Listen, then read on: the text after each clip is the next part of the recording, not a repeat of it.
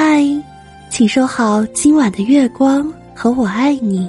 我是你的声音主播君君雨期，让我的声音伴你安然入眠。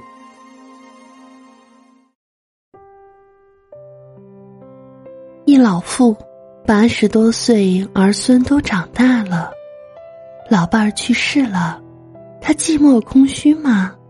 不会，在漫长的岁月里。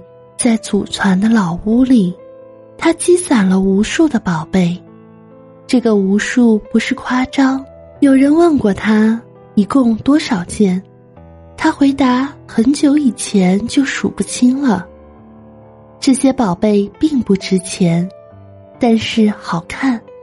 有一次，我和一个小女孩出差，看到任何一个有趣的小摆设，她都会惊呼：“好可爱！”然后买回家，老妇人的宝贝大抵就是这些东西。这个老妇人生活在英国，我只是从照片上看到她的宝贝。我仔细看，有正在接吻的情侣娃娃，坐成一排的狐狸，古老的发条青蛙，芭蕾女孩八音盒，雪花纷飞的童话小屋。水晶鞋、万花筒、图案精美的小碗小碟，瓶瓶罐罐，光是塑料和陶瓷做的兔子、小猪就有一个房间，分门别类，陈列在老伴儿生前帮他打造的架子上。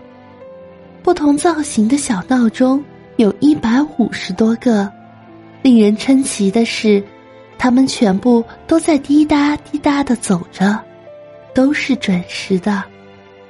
中国的大熊猫摆件一共有五百多只，每只的造型都不一样，有嚼着竹子的，有耍着功夫的，你挤我，我挤你，摆了整整一架子。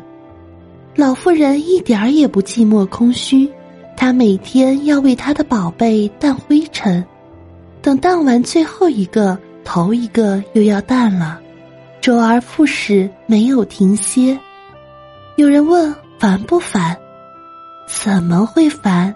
他的宝贝每一件都值得回忆。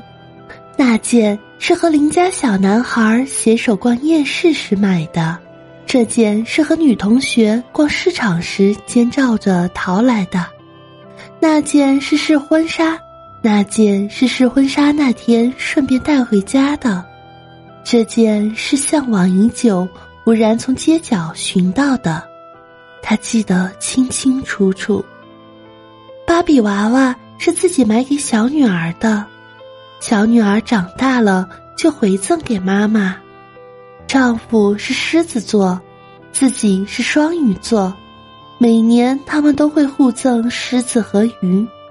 金字塔是失散多年的初恋情人从开罗带来的，深情窈窕的西湖是孙子陪爷爷奶奶游马来西亚时买的。与那些小玩意儿相关联的记忆总是细碎而有趣的，是专属于女人的。老妇人为他们一一掸去灰尘，轻柔的抚摸着那些美丽的日子。慕名来参观的人，都会惊诧于他们的亮洁如新。谁说老人只有尘封的记忆？天天擦拭那些心爱的宝贝，他的岁月便不会蒙尘。